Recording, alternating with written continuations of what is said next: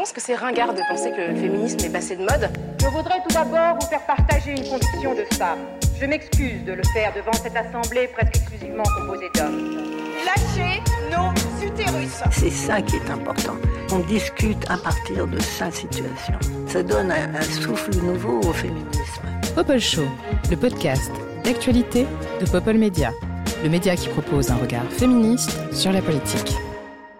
Bonjour, bonjour, bienvenue sur ce nouvel épisode de Popol, le tout premier épisode de la nouvelle saison de 2024.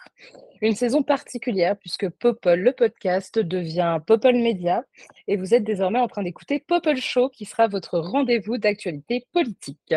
Pour ce tout premier épisode de la saison, j'ai le grand plaisir de recevoir Alice Barbe. Bonsoir Alice. Bonsoir, salut tout le monde. Comment vas-tu? Ah, ça va très très bien. Ouais, la pêche. Est-ce que tu pourrais nous parler de toi un peu, s'il te plaît? Déjà? Avec Ouais, plaisir. direct. euh, donc, je m'appelle Alice, j'ai 36 ans, je suis entrepreneur social. J'ai monté plusieurs assos, plusieurs, euh, plusieurs ONG, notamment une qui est euh, assez connue qui s'appelle Singa, qui travaille sur l'accueil des personnes réfugiées en Europe et en Amérique du Nord et depuis deux ans, euh, je dirige une école qui s'appelle l'Académie des futurs leaders et qui vise à accompagner des activistes qui veulent se lancer en politique. Très popole, on aime beaucoup. Euh, voilà. Trop cool. Merci beaucoup, Alice. Deuxième invitée de ce nouvel épisode de Popol, Louise-Anne Baudrier. Bonsoir, Louise-Anne. Bonsoir. Bonsoir à toutes. Comment vas-tu? Ça va très bien. Ça va très bien, merci. Et je suis très contente d'être là euh, aujourd'hui et de pouvoir discuter avec vous. Eh bien, c'est simple. Tu peux... Est-ce que tu pourrais nous parler de toi, s'il te plaît? Oui, eh bien, moi, je... Donc, je suis Louisaine, j'ai 26 ans et je, je viens d'entrer dans la vie professionnelle. je, je suis, je travaille au ministère de l'Intérieur et j'ai pu faire différents, différentes missions, on va dire, à la fois sur des questions liées au rôle des forces de l'ordre dans la lutte contre les violences et, là plutôt sur les questions immigration-asile. voilà, et il faut savoir aussi que je, connais assez bien Singa parce que je suis à l'Observatoire des camps des réfugiés depuis 2019 avec Rima. Donc, je suis enchantée aussi de pouvoir parler avec, avec Alice et avec Marie-Charlotte. Je crois que tu avais fait l'année dernière une conférence avec ma petite sœur à Lyon 3 sur l'écologie, Philippine Baudrier. Donc, voilà, il y a des liens avec vous deux et j'en suis ravie de pouvoir discuter avec vous aujourd'hui. Et juste là sur Rima, moi, je voulais dire tout mon soutien pour elle parce que Rima Hassan pour les prises de parti, la défense qu'elle prend pour les, populations palestiniennes, c'est. Enfin, j'ai envie de dire héroïque, mais vu la situation, on a tous obligés d'être des héros. Et ce qu'elle a vécu récemment, elle a été euh, blacklistée par Forbes euh, suite à, à beaucoup de, de, personnes, type euh, le présentateur Arthur, qui ont fait pression sur Forbes pour, que, pour faire annuler la soirée des femmes Forbes de l'année. Et je trouve ça honteux, dégueulasse. Et si, si les gens qui écoutent peuvent bien porter du soutien. Pour des Ouais, c'est clair, et, on, a suivi très près l'affaire parce que nous, on a reçu Rima dans Backseat cette semaine-là, justement, où elle a porté plainte contre Arthur à cause de, cette affaire, effectivement, et de toutes ces attaques. Et ils ont décidé, effectivement, de remettre, enfin, d'annuler la, la, cérémonie parce que c'était pour des raisons de sécurité, tellement ils ont reçu de menaces, en fait. Donc, effectivement, c'est très inquiétant et je suis d'accord avec toi, Alice, on ne, on, ne, on ne la soutiendra jamais suffisamment. Donc, encore un mot de soutien à Rima qui peut-être nous écoutera. Et merci beaucoup. Enfin, troisième invité de la soirée. Donc, tu as spoilé un peu, Louisanne. Effectivement, nous avons aussi le plaisir d'être avec Marie-Charlotte Garin. Bonsoir, Marie-Charlotte. Bonsoir à tous et à toutes et bonsoir Léa. Et puis, que vive la nouvelle saison de Popol. On lui souhaite euh, tout le meilleur. Donc euh, oui, petit spoil, donc moi je suis Marie-Charlotte Garin et je suis députée de Lyon depuis juin 2022. Euh, j'ai été élue à 26 ans, donc on n'est pas très loin en âge, Louisanne. Et puis, je suis aux affaires sociales à l'Assemblée nationale, donc on pose beaucoup les questions de travail, de santé. Et je suis aussi très impliquée sur les questions de droits des femmes. Et je pense qu'on aura l'occasion d'en reparler à un moment ou deux. Mais, mais on a des petits sujets en ce moment. Et puis, et puis on essaye de un peu dépoussiérer la politique et de le faire en redonnant confiance avec un peu d'accessibilité, de transparence, tout ça, tout ça. Puisque quitte à être jeune, autant avoir des pratiques de jeunes. C'est clair, dans un environnement de vieux. ah, j'étais obligée. Ok, bon, bon, bon. Pour cette rentrée, on s'est dit que on allait analyser la rentrée politique, puisqu'il s'est passé un tas de choses, un tas de choses depuis le 1er janvier 2024, depuis la conférence de presse d'Emmanuel Macron, en passant par un nouveau gouvernement, le plus jeune Premier ministre de France, qui mate des photos de son kleps en pleine Assemblée nationale. On y reviendra. Puis, bien sûr, un discours politique général qui était, ma foi, assez long, assez, euh, euh, poussif, mais aussi, on y reviendra, et plein de nouveautés aussi sur le, plan, euh, sur le plan international, sur le plan européen, avec des élections qui arrivent bientôt au mois de juin. Bref, un vaste programme. Donc, euh, au lieu de faire deux thématiques comme nous avons l'habitude de le faire sur euh, Popol, nous avons décidé d'avoir une conversation euh, relativement libre et, ouverte sur, sur cette rentrée politique. Et j'ai envie de commencer avec toi, Marie-Charlotte, parce que j'ai le sentiment que tu es au cœur de l'action en ce moment. Comment ça se passe à l'Assemblée nationale? Bah, Je ne vous cache pas qu'on est un certain nombre à être ravis d'avoir une suspension des travaux de la semaine qui, vient. Donc on est ravis de couper un peu. Euh, très franchement, tu disais, il s'est passé plein de choses. Et d'un autre côté, euh, moi je me dis, il s'est pas passé tant de choses que ça. Finalement, euh, ça n'a pas vraiment changé. On reste quand même au cœur de la doctrine macroniste. Et tout change pour que rien ne change. Et pour l'instant, moi j'ai l'impression que en fait, on a une agence de com à Matignon. quoi. Donc c'est des punchs, c'est du recyclage d'annonces, c'est de l'enrobage médiatique. Mais derrière, grand-chose qui bouge de manière concrète. Et c'est ça qui est un petit peu euh, frustrant aussi. Et puis euh, quand tu vois aussi le, le comment dire, le, gouvernement euh, sur les bancs des ministres, là, quand on siège, moi je suis pas très loin derrière, je me dis mais c'est chaud quoi. franchement, c'est pas un gouvernement. Mais du coup, tu l'avais vu la photo du chien? Non, je n'avais pas vu la photo du chien. Désolée. Non, mais ce qui est dingue, c'est que donc faut rappeler qu'au moment où Gabriel Attal il montre la photo de sa chienne Volta, en fait, il y a Boris Vallot, le président du groupe socialiste, qui parle des morts au travail, quoi. Et évidemment que je ne vais pas faire ma mauvaise langue et que ça nous arrive tous d'être sur nos téléphones à certains moments, ou probablement qu'on ne devrait pas l'être. Mais là, tu es Premier ministre, tu écoutes les présidents de groupe, il y a un minimum de décence à avoir. Et ce qui me tue, c'est que dans la reprise presse, la reprise médiatique qui en est faite, c'est tout le monde est là en mode genre, ah, elle est trop mignonne la chienne. Et toi, tu es là en mode genre, ouais, mais en fait, c'est pas le sujet, quoi. Là, le sujet, c'est les morts au travail la France, on est un élève, euh, on est parmi les pires élèves au niveau européen. Euh, ils, ont une doctrine sur le travail, les macronistes et le gouvernement, euh, qui détricotent tout, hein, toute forme de protection sociale, hein, que ce soit sur l'assurance chômage, le RSA, la retraite. là, le petit test qu'ils nous ont fait dans la presse la semaine dernière sur on va supprimer les ruptures conventionnelles. Et tu t'es dit, mais vraiment, on, passe à côté de l'essentiel et eux, ils sont bien tranquillement en train de mettre en place leur vision du travail qui, qui vient tuer les droits sociaux, quoi. Donc ça, c'était... Ouais, donc pour résumer, euh, après le changement euh, dans la continuité, euh, c'est la continuité sans changement, si, si on peut dire ainsi. Moi, j'ai peur que ça soit pire, en fait, qu'avant. Parce qu'avec avec, le choix d'avoir certains punchers, très, ce qu'eux, ils appellent des punchers, hein, pour montrer la logique un peu agence de com, c'est qu'ils aillent encore plus loin quoi, à droite. De toute façon, l'avenir est tracé avec LR.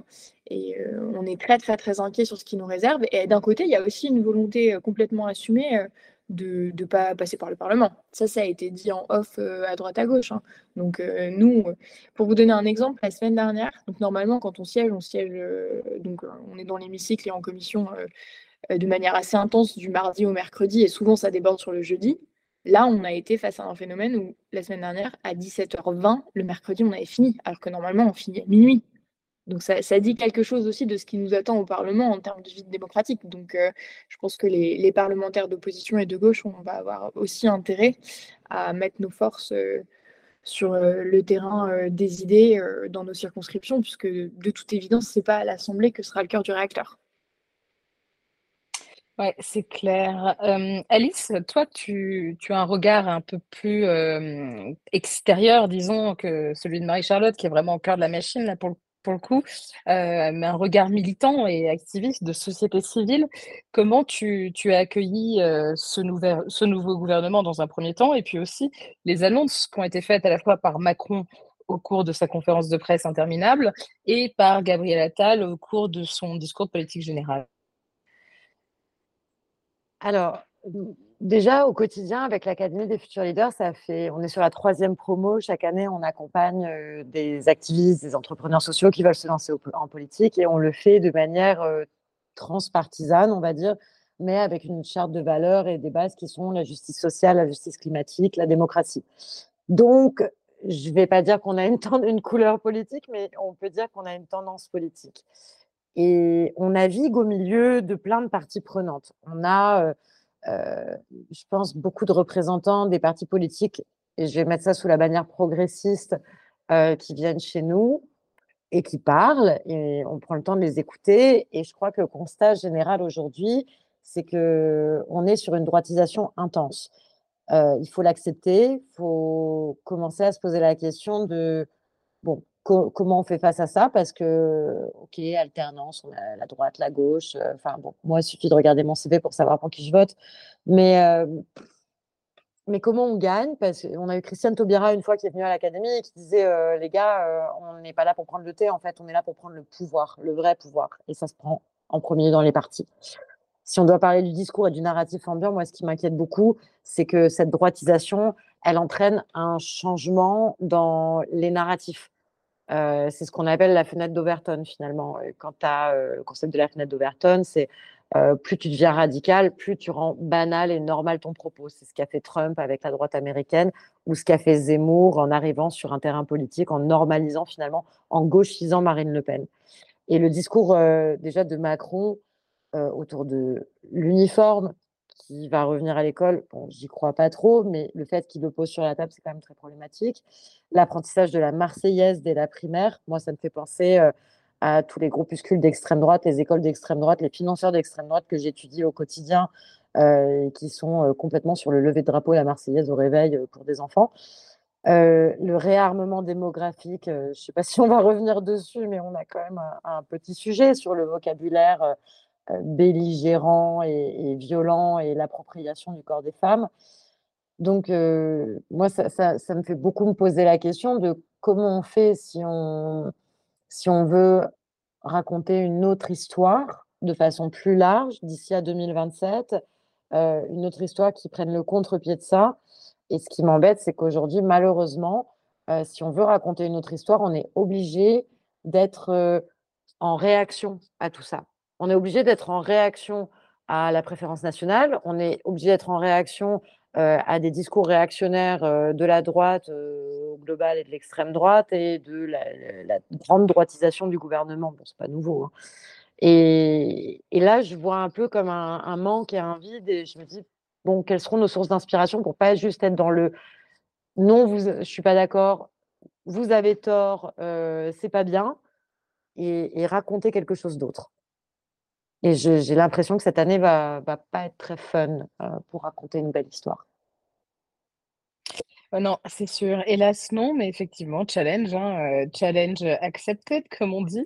On va essayer, on va essayer, en tout cas, nous, chez Popol, c'est un peu notre, notre promesse que d'essayer de proposer un récit alternatif.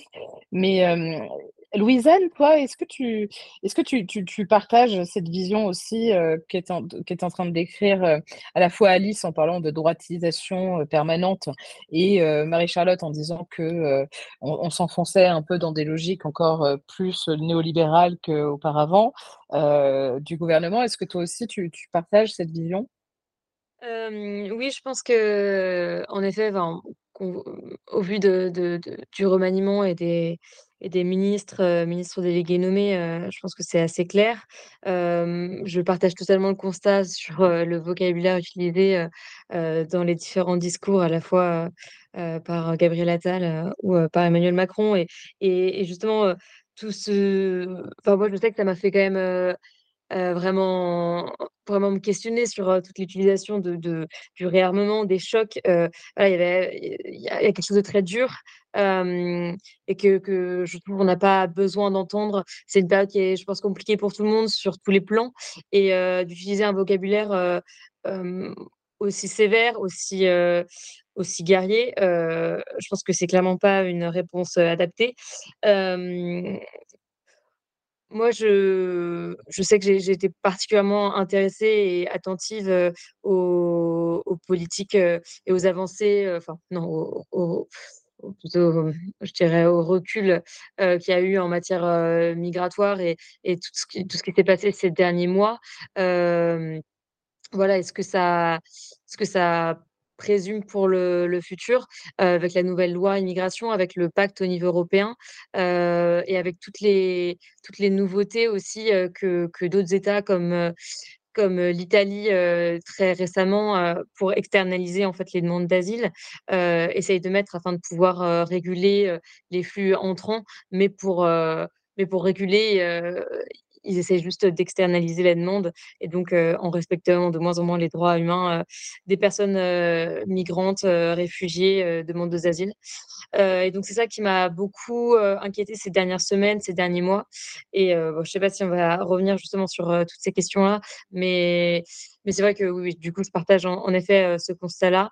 Une droitisation, un, discours plus sévère et toujours une, une politisation à, à, outrance de la politique migratoire. Et c'est ça que, qui, moi, me, me fait le plus peur parce que je pense qu'on est à une période où on a en fait, on, peut plus se poser la question si, euh, si, si, on peut réguler ou pas les flux migratoires. Euh, c'est là, c'est il faut pouvoir mieux accueillir et, trouver des solutions ensemble. Enfin, je veux dire, c'est plus une question euh, comment faire pour stopper. Je veux dire, les, flux ont toujours existé. Ça, c'est quelque chose qui, m'énerve beaucoup de, voir qu'il y, a de moins en moins de solutions.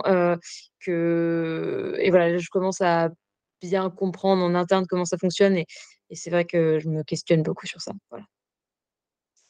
Ouais, c'est sûr. Et puis en plus, on a quand même une actualité sur la question, une actualité assez, assez chaude, puisque c'est tombé, tombé, si je ne dis pas de bêtises, avant-hier. Marie-Charlotte, la question de la suppression du droit du sol à Mayotte, comment, comment les députés réagissent à cette annonce du ministre de l'Intérieur? Bah, les députés de gauche, avec beaucoup d'effroi, c'est-à-dire on crée une inégalité sur le territoire. Et d'un autre côté, il y a aussi la difficulté, quand on entend certains collègues, de se dire que oui, il y a, manifestement des difficultés dans les territoires d'outre-mer qui sont très très fortes, mais pour nous, supprimer le droit du sol, c'est grave, quoi. Enfin, ça peut pas être la réponse. Et, comme on est dans un... Ah, c'est sûr que ça ne va pas régler les problèmes de pauvreté, euh, de discrimination, d'inégalité, ça c'est sûr.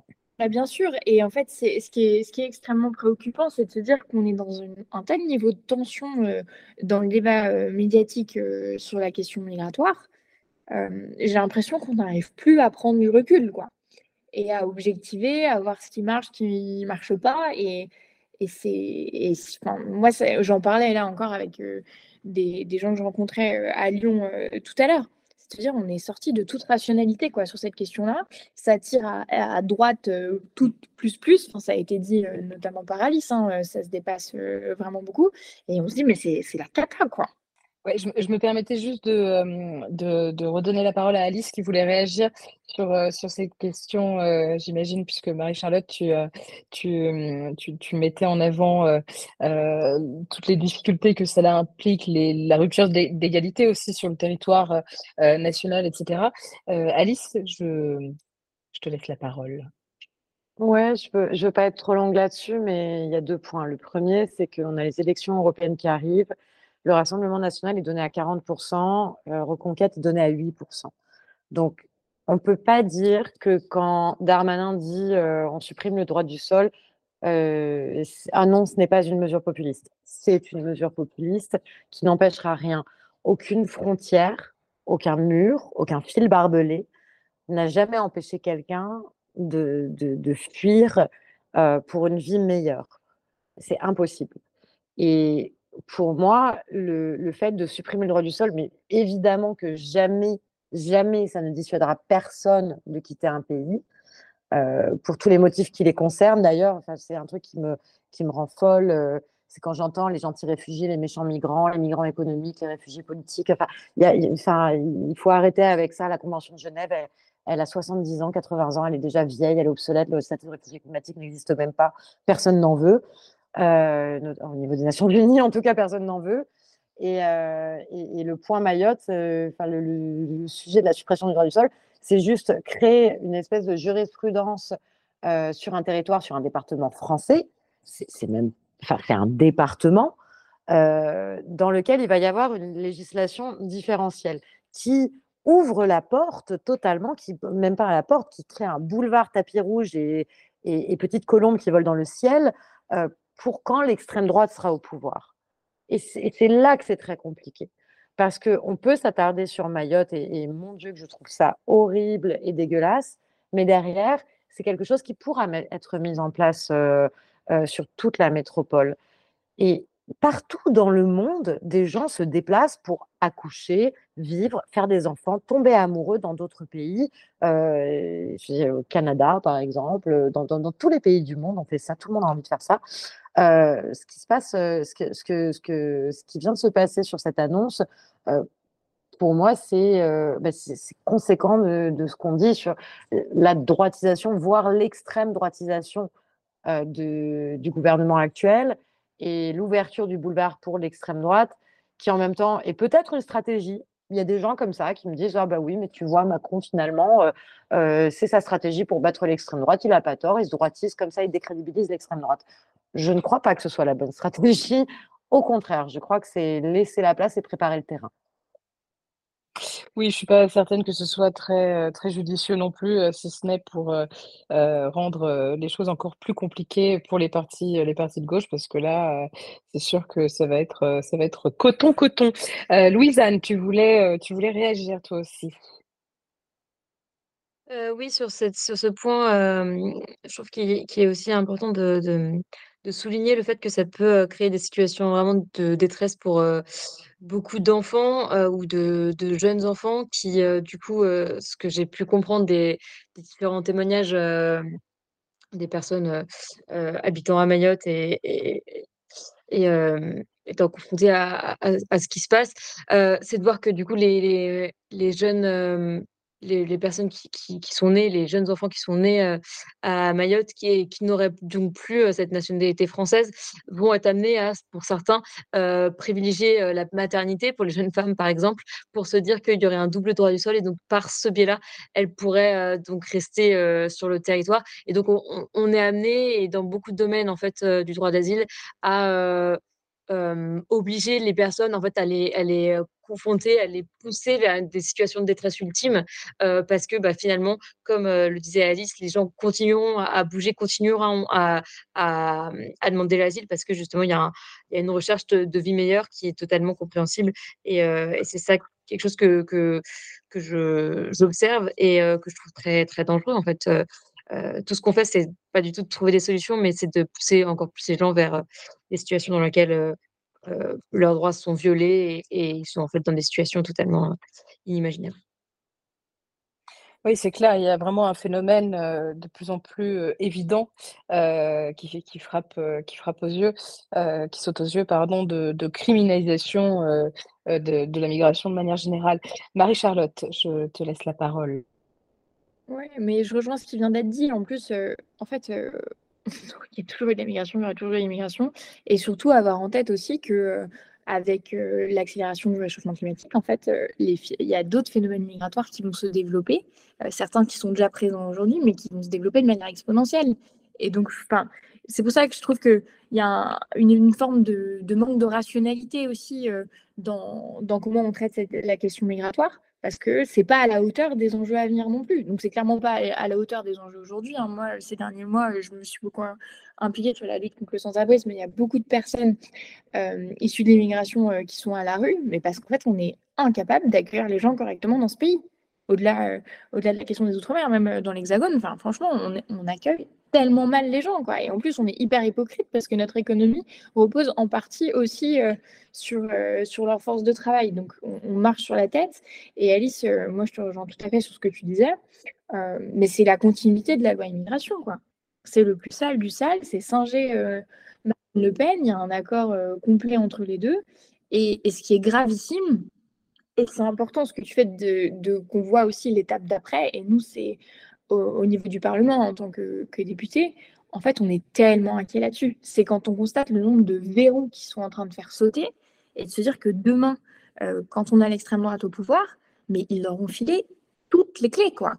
et se dire, il y, a certaines digues qui tenaient jusqu'à maintenant, parfois par une forme d'usage de, tradition républicaine, et là, ils n'en ont plus rien à faire, et c'est clairement une stratégie d'occuper le terrain de l'extrême droite. Et pour moi, c'est une erreur fondamentale, parce que c'est nier à quel point il y a énormément de gens dans ce pays qui détestent Emmanuel Macron et qui sont dans, une espèce de logique anti-système, qui se sont sentis trahis par lui à répétition ces dernières années, euh, et notamment euh, la réforme des retraites, ça a été un coup en plus. Se dire, bah, ces personnes, jamais, même s'ils singent l'extrême droite, euh, les gens vont se dire, ah bah oui, tiens, il nous redonne confiance finalement, il, fait, il fait du Marine Le Pen, on va voter pour lui.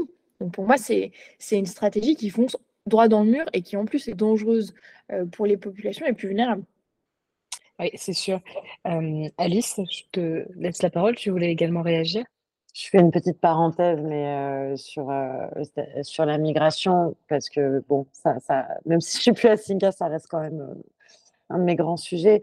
Ça fait 40 ans qu'on banalise le fait de parler de l'étranger comme un autre, et que le terrain est, très préparé pour ça. Sauf que finalement, moi, ça me fait toujours marrer quand j'entends des discours qui, qui prônent une sorte de préférence nationale.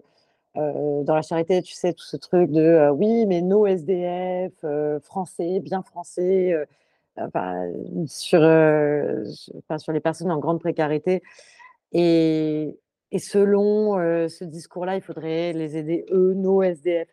Et c'est drôle parce que finalement, les, les, gens qui disent ça, c'est pas eux qui vont dans la rue, c'est pas eux qui sont dans les associations, c'est pas eux qui aident les autres. Et quand il y a tout un narratif, moi j'ai fait beaucoup de plateaux, beaucoup d'interviews quand j'étais directrice de Singa, où on me disait mais est-ce qu'il y a trop d'étrangers en France? Est-ce qu'il ne faudrait pas réduire? Est-ce qu'il n'y a pas trop de sans-papiers qui prennent notre travail? Déjà, les sans-papiers, en fait, ils n'ont juste aucun droit, absolument rien. Euh, et, sur le côté de l'immigration, on parle de 5 millions de personnes étrangères en France selon les chiffres de 2020. On parle de à peu près 250 000 réfugiés, donc 0,000 euh, de la population française. On est très très loin du grand remplacement. Euh, en fait, tout le narratif qu'on entend sur l'immigration, sur le fait de, ce discours de eux versus nous, tout est faux. Tout est faux, mais tout prend tellement de place. Et quand c'est omnubilant, en fait, tu as tout ce narratif sur l'étranger, les immigrés, le, réfugié, le pas réfugié, le machin, le truc, mais qui leur parle?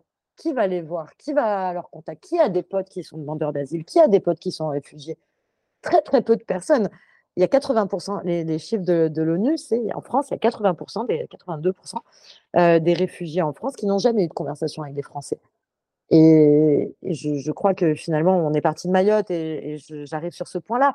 Mais c'est que la, migration étant devenue depuis 40 ans et de façon très très préparée par l'extrême droite, leur narratif, leur discours, leurs influenceurs, leurs médias aujourd'hui, c'est le sujet le plus crispant, le plus identitaire et, celui qui, selon moi, est le plus, euh, celui auquel il faut qu'on s'attaque et sur lequel il faut qu'on raconte une nouvelle histoire.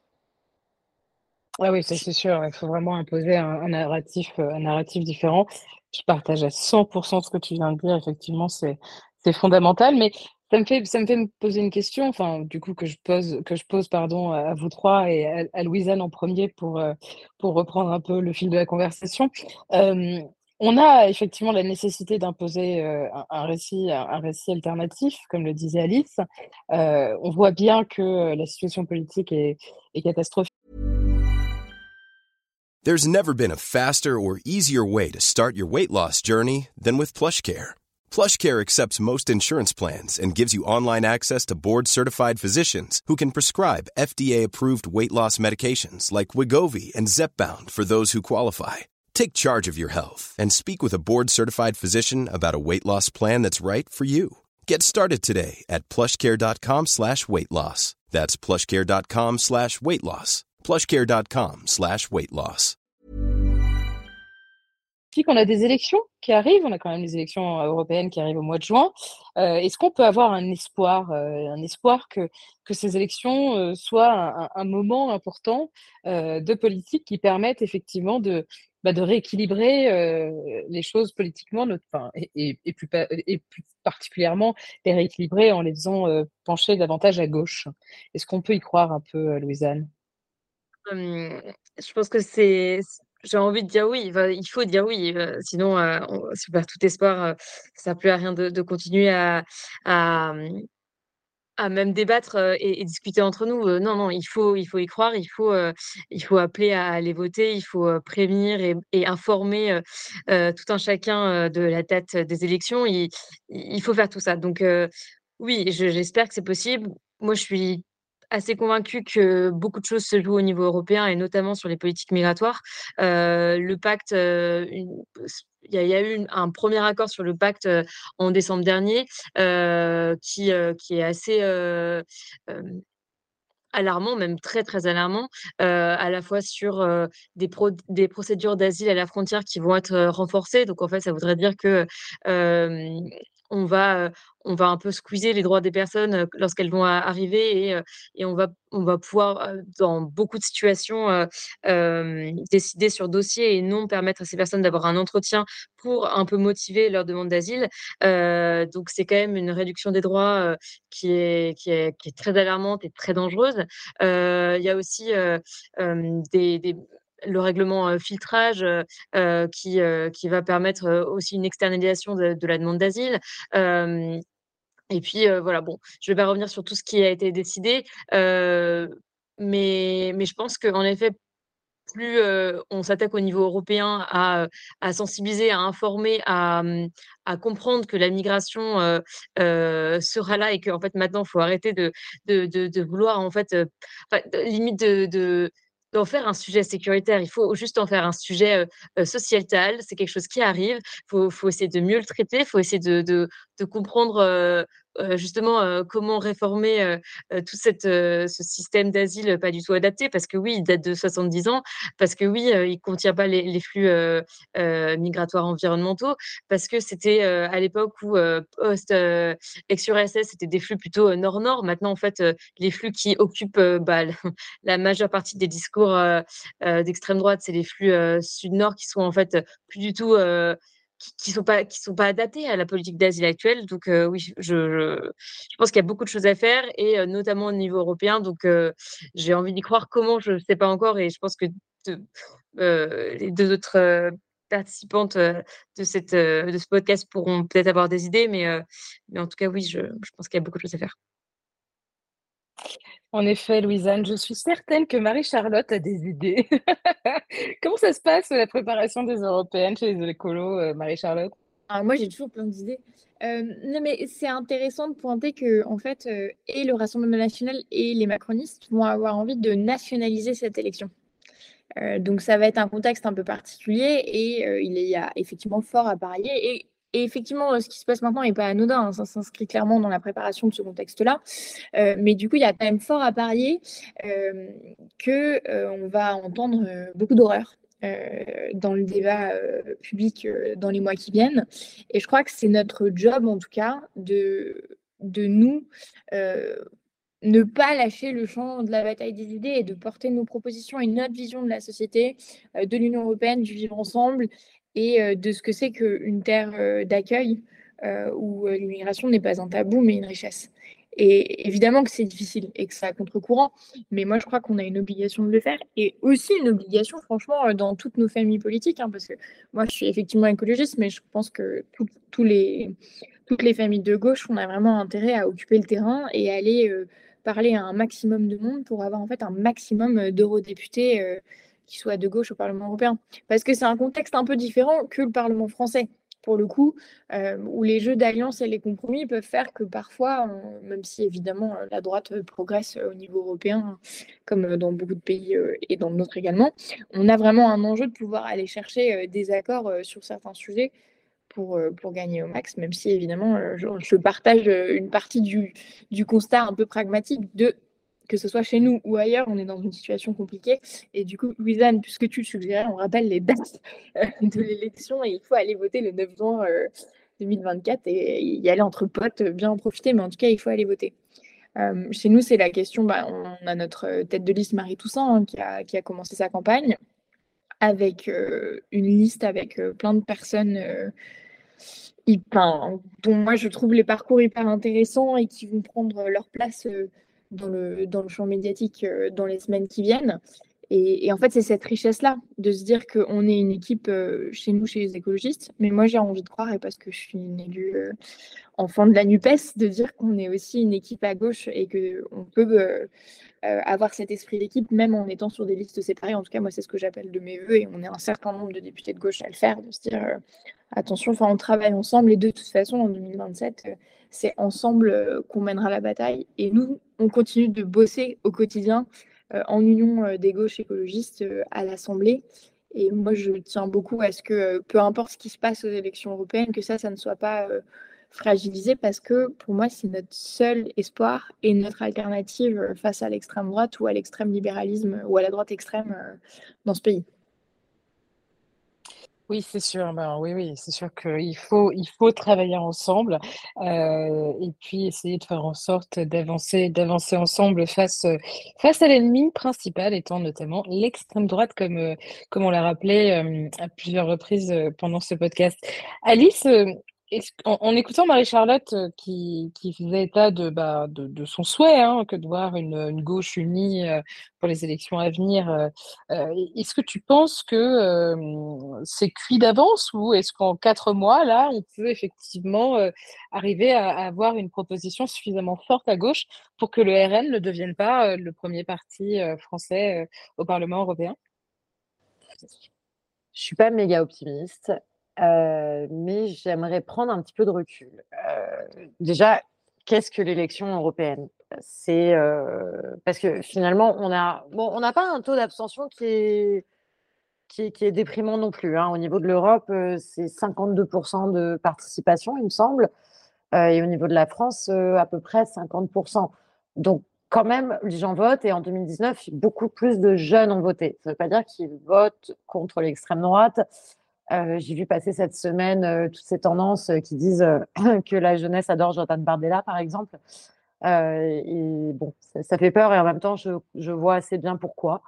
mais bon, ça, ça ferait peut-être l'objet d'un autre podcast. les méthodes de communication de Jordan Bardella sont quand même très, très poussées et très pointues. Mais les élections européennes, on va, on va voter pour un Parlement européen qui ensuite désignera la Commission qui prendra des décisions avec un collège de commissaires euh, de 27, 27 oui, euh, commissaires qui, qui, vont mettre en œuvre euh, voilà, la politique de l'Union européenne. Ce qui est hyper intéressant avec les élections européennes, c'est qu'on est face à, une espèce de double démocratie, parce qu'il y a cette démocratie les gens ils disent ouais mais l'Europe c'est des technocrates et tout. Ben, non parce que tu votes pour le Parlement puis ensuite ça, ça crée des commissaires. Donc les tendances qui vont émerger vont produire des effets très concrets sur euh, l'exécutif de l'Europe. Et en parallèle, il y, a, une troisième instance, donc il y a le Parlement, la Commission, et il y a le Conseil européen qui est composé des chefs d'État euh, de tous les pays européens qui sont théoriquement euh, des démocraties. Bon, c'est des choses qu'on peut questionner sur des pays comme la Hongrie, par exemple, qui aussi sont élus au suffrage universel et qui mettent en place des choses. Donc ça, ça pose vraiment des questions sur la, je pense, sur, sur la démocratie de l'Europe. Voilà, j'ai fini mon point euh, droit européen et droit des institutions. Euh, le problème, c'est que cette année, on a quand même, euh, en, tout cas pour la France, mais aussi pour d'autres pays, une très forte tendance à vouloir voter extrême droite. Après, au Parlement européen, ce qui est OK, c'est qu'il y a certaines extrêmes droites qui, quand même, sont OK pour euh, ne pas être d'extrême droite quand ils sont en Europe. Je pense à Giorgia Meloni, elle, est d'extrême droite dans son pays, mais au niveau de l'Europe, elle va plutôt s'allier avec la, la, droite, euh, OK, conservatrice, et c'est pas celle que j'aime, mais, mais elle va faire un certain nombre de concessions sur ses idées fascistes. Euh, le problème, c'est que la même année, on a l'élection américaine. L'élection américaine, tout porte à croire qu'on va quand même se retaper Donald Trump. Il se passe quoi quand on se tape Donald Trump qui dit moi, j'arrête de, financer la guerre en Ukraine, par exemple, et je sors de l'OTAN. C'est des déclarations qu'il a faites récemment. Il a également dit Je suis ouvert à massacrer mes opposants. Et, parfois, beaucoup de, journalistes ont dit Est-ce que c'est par les armes? Est-ce que c'est pas par les armes? Donc, les États-Unis, ça risque d'être très, très problématique si, si c'est America First et du coup, il n'y a plus de collaboration sur des, traités internationaux ça risque d'être très problématique pour l'Europe qui serait, si Trump arrive au pouvoir, un peu le dernier bastion de la démocratie dans le monde, euh, mais n'aurait pas d'argent pour aller euh, soutenir euh, l'Ukraine face à la Russie. Et personne n'a envie d'avoir demain les Russes à Berlin qui débarquent. On ne sait pas de quoi Poutine est capable. Et malheureusement, l'Europe est entourée de dictateurs sanguinaires, comme Poutine, mais aussi comme Erdogan en Turquie, qui est un fou furieux. Donc, finalement, si on prend un petit peu de recul sur les enjeux à venir, moi, j'ai pas du tout envie que l'extrême droite ne fasse que un point de plus sur les prochaines élections européennes, parce que l'enjeu, il n'est pas juste national, il est international. Et on a un devoir, une moralité, une responsabilité sur ces élections qui arrivent. Pardon, j'étais un peu longue. c'est sûr, c'est sûr. Non, non, non, je t'en prie, c'était, c'était très intéressant et voire nécessaire. Et puis il est vrai qu'on on le voit quand même un peu, enfin on le voit dans plusieurs pays en Europe que l'extrême droite ne cesse de gagner du terrain, hein, l'Italie, les Pays-Bas, Bref, il y a aussi certains pays où elle recule, hein, comme en Pologne, mais bon, les pays sont assez. on, voit, on voit en Allemagne aussi hein, les ravages qu'elle peut faire, donc c'est assez inquiétant. Et puis même au niveau, au niveau européen, ça, a des répercussions dans les institutions européennes, des répercussions durables pour nos droits, parce qu'il faut aussi rappeler, par exemple, qu'il y a une présidente du Parlement européen qui est anti-choix, par exemple. Enfin, des choses qui sont quand même relativement inquiétantes. Donc effectivement, il faut, il faut être vigilant, vigilante sur ce qui se passe au, niveau européen. Euh, Louisanne, toi, tu penses que, que, ces élections peuvent, peuvent changer la donne et, quoi qu'il en soit, quel va être, euh, quel va être le, Enfin, quel peut être le potentiel impact que ça peut avoir sur, euh, sur les discussions à venir, notamment sur le pacte dont tu parlais tout à l'heure en matière, en matière de, migration?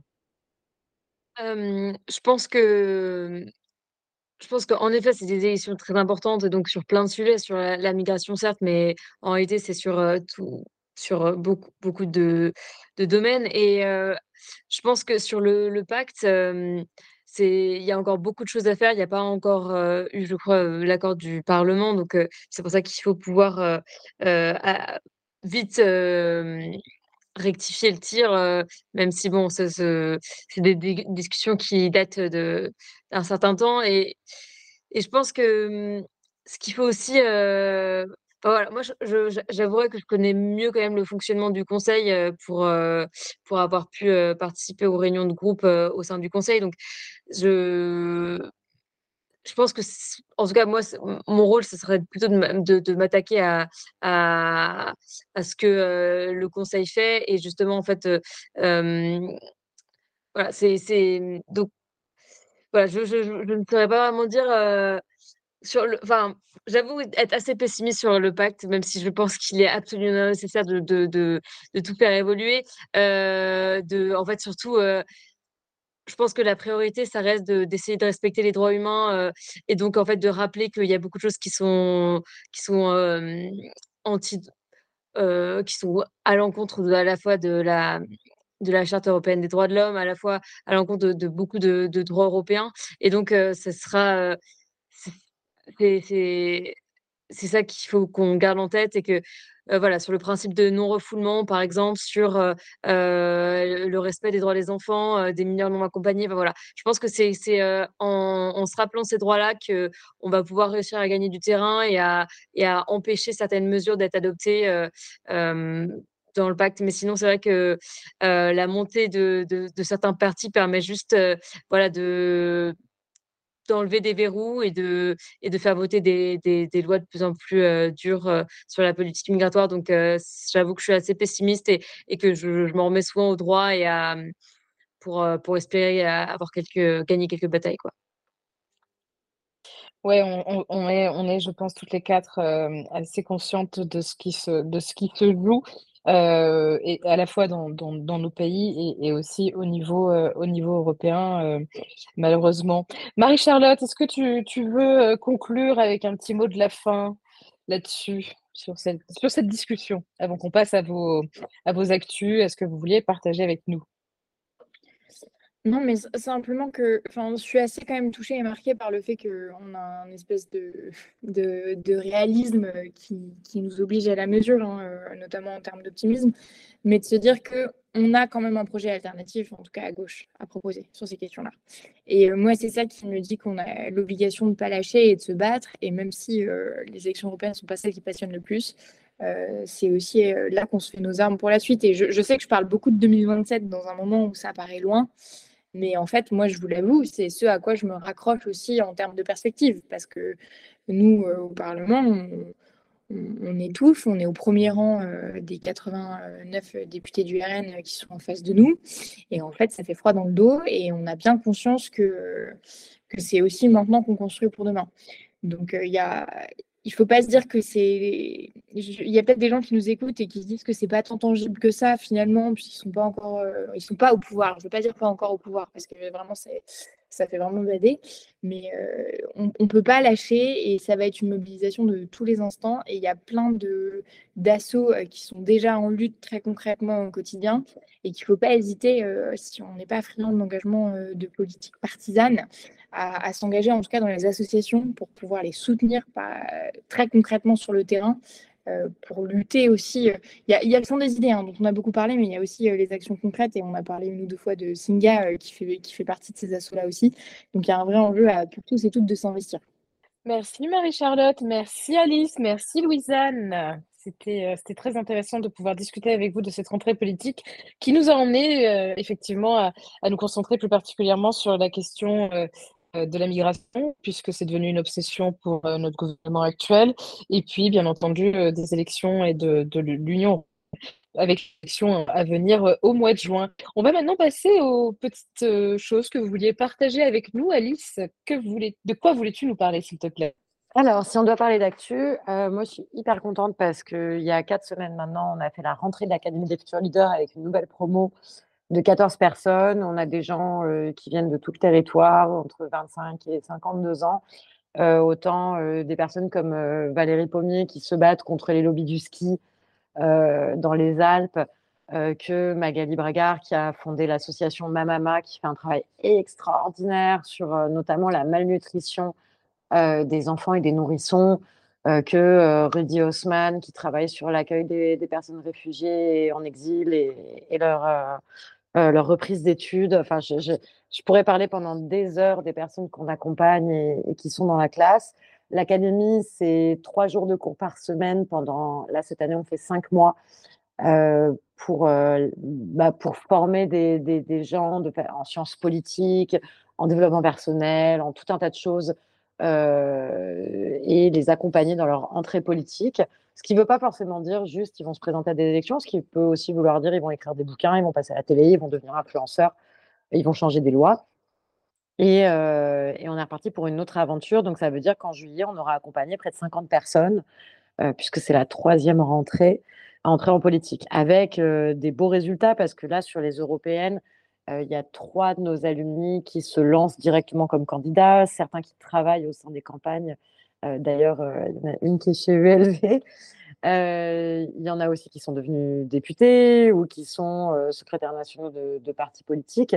Donc, on, voit que ça marche bien et je suis hyper heureuse de ça. Après, et je vais finir là-dessus, moi, mon gros problème et mon obsession, vous l'aurez compris, c'est la bataille culturelle et, le principe de Gramsci qui dit qu'on ne peut pas gagner la bataille politique si on n'a pas gagné la bataille des idées et que malheureusement, les idées les plus progressistes et les, et la démocratie au sens des valeurs acquises euh, est profondément en danger. Et on n'a malheureusement pas parlé de l'IVG, enfin, c'était au menu et finalement on est parti sur autre chose, mais, mais ça c'est un très gros sujet.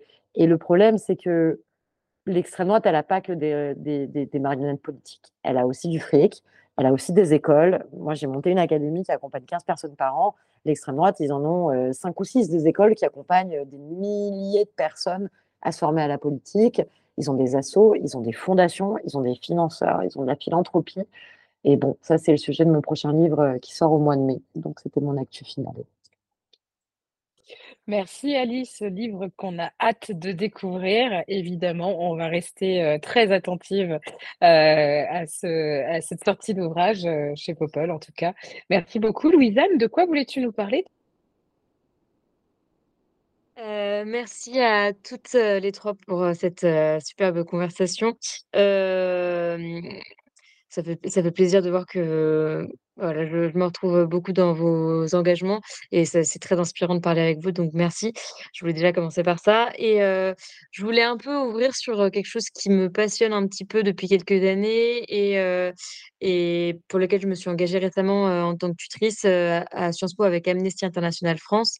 c'est la compétence universelle, donc c'est la lutte contre l'impunité et c'est quelque chose que très intéressant au niveau théorique, mais aussi très d'actualité au vu de la situation notamment à Gaza et en Ukraine, l'importance de, de permettre à mmh, toutes les victimes de ces crimes contre l'humanité, crimes de génocide, crimes de guerre et autres atrocités de, de, pouvoir un jour obtenir, bah, déjà se voir reconnaître le statut de victime et obtenir une réparation et, et justice. donc voilà, donc c'est la compétence universelle, c'est une notion assez intéressante et qui je trouvais un des, des des, leviers les plus prometteurs, puisque c'est le fait qu'un un État puisse décider de poursuivre un auteur de, de ces crimes alors qu'il n'est pas ressortissant de son pays la victime n'est pas sur le territoire national. Donc en fait, c'est un, peu de l'ingérence, mais pour le bien de l'humanité. Euh, et donc je trouve ça plutôt pas mal. Et euh, voilà, la France à l'heure actuelle a quatre verrous, des verrous assez politiques notamment, euh, qui ne permettent pas une application totale de cette compétence. en 2023, il y a eu une avancée assez assez considérable puisqu'il y a eu deux procès et enfin la, justice française a reconnu la compétence de la France dans deux affaires contre des, des, criminels syriens, qui permettra donc à des victimes d'obtenir justice contre ces bourreaux.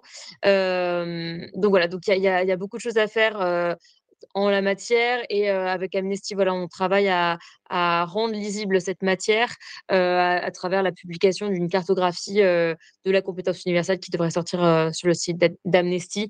Et je, pense que dans les années à venir, c'est quelque chose qu'on va continuer à entendre et à, discuter parce que je, pense que c'est un outil essentiel pour aussi détourner les vétos onusiens et, et, et permettre voilà, une meilleure euh, justice pour tous et, une, et, voilà, et surtout lutter contre l'impunité. Voilà.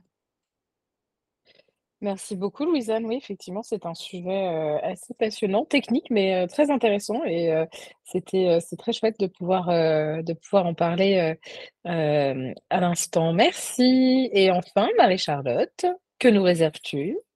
Que vous réserve-je? Peut-être je te fais un mini crochet pour dire que merci d'avoir parlé euh, toute euh, de Gaza régulièrement parce que moi je suis absolument dévastée et très en colère par ce qui se passe et, aussi face à mon propre sentiment d'impuissance hein, qui, est, compliqué euh, à gérer, mais, c'est important qu'on continue d'en parler face à toutes les horreurs qu'on a vues là, notamment sur ces derniers jours.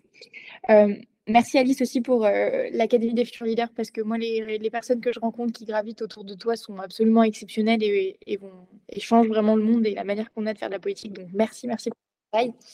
Et le, le sujet que je voulais évoquer avec vous, euh, c'est moi en ce moment, je travaille sur une mission d'information euh, au sein de la délégation aux droits des femmes, où moi je suis, qui est un espace transpartisan à l'Assemblée où porte les sujets des droits des femmes, en tout cas, on, pose certaines questions et on, y travaille. Et en ce moment, moi, je suis sur une mission d'information sur euh, est-ce qu'il faut changer euh, la définition du viol dans le code pénal, euh, notamment en y intégrant ou pas la notion de consentement. Et donc, on a commencé un certain nombre euh, d'auditions euh, depuis janvier et on continue encore en mars. Donc, on interroge euh, des professionnels du droit, de la police, enfin, des personnes qui interviennent à tous les niveaux de la prise en charge des victimes de viol, des associations, des avocats, des magistrats. Enfin, c'est assez large et c'est très, très intéressant. Et ça fait écho notamment, vous avez peut-être entendu le débat sur la question de la directive européenne. il y a, eu un, gros sujet dans l'actualité l'article 5 n'est pas passé euh, au niveau européen, euh, donc qui, demandait ce qu'on ait une définition euh, communautaire hein, du viol. Et nous, on vient poser cette question-là parce qu'on fait le constat que bah déjà, on n'est pas en accord avec la Convention d'Istanbul, hein, qui préconise qu'on inscrive la notion de consentement dans la loi, et parce qu'on se rend compte qu'aujourd'hui, dans la loi française, il y a quatre critères qui sont la menace, la violence, la contrainte et la surprise, et que ces quatre critères, ils englobent un certain nombre de situations, mais pas toutes les situations de viol, et qu'aujourd'hui, on est quand même sur des chiffres avec 0,6% euh, de condamnation hein, euh, pour les viols. Euh, ça, ça s'appelle de l'impunité dans notre pays. Et en fait, c'est inadmissible. Donc, on vient interroger, est-ce que intégrer le consentement, ça pourrait être un, un des leviers pour, pour agir là-dessus? D'un côté, parce que ça prendrait en en, fait, on pourrait caractériser plus de, viols, hein, très clairement, et donc obtenir des condamnations par la suite. Et de l'autre aussi, euh, pour évidemment la vertu pédagogique de la loi, c'est-à-dire que le consentement irrigue les procédures. Euh, c'est ce qu'on essaie d'apprendre aux enfants, c'est ce qu'on transmet dans l'éducation à la vie sexuelle et affective. Et pourtant, ça n'est pas dans la loi. Et donc, il se trouve que la loi aujourd'hui, elle, euh, elle véhicule dans la société une forme de présomption de, de consentement de facto, ce qui n'est pas le cas. Donc c'est très, c'est très très touchy parce que ça touche beaucoup à la question de la culture du viol, à nos représentations. Il n'y a pas un consensus sur le sujet, mais du coup nous on essaye d'objectiver au maximum les faits et puis j'espère qu'en mars on, a, on arrivera sur une conclusion de oui ou non présente une proposition de loi ou pas. Et je vous cache pas que c'est trash ce qu'on entend en audition.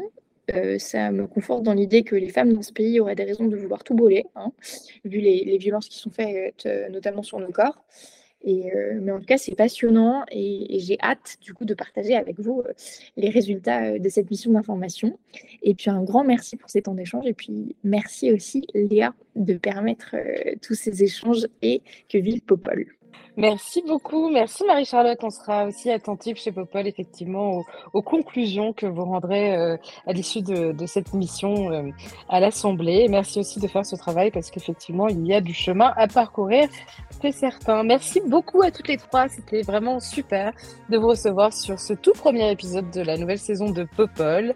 Euh, je vous rappelle que Popol, le podcast est devenu Popol Media. Vous pouvez désormais nous retrouver sur Instagram, notre newsletter, sur Kessel, vous pouvez aussi retrouver tous nos articles et les podcasts sur notre nouveau site internet popol-media.com. Je vous embrasse et je vous dis à bientôt.